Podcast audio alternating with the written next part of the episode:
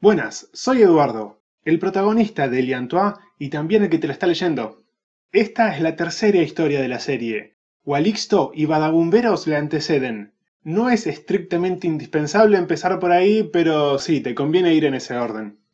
Eliantois transcurre pocos meses después de aquel fatídico diciembre del 2001, y el país estaba en plena crisis. Corralito, desempleo galopante, FMI y el sodero de mi vida por Canal 13.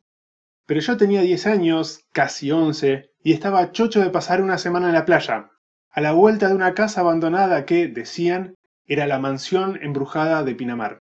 La lectura de Liantois va a durar unas 3 horas.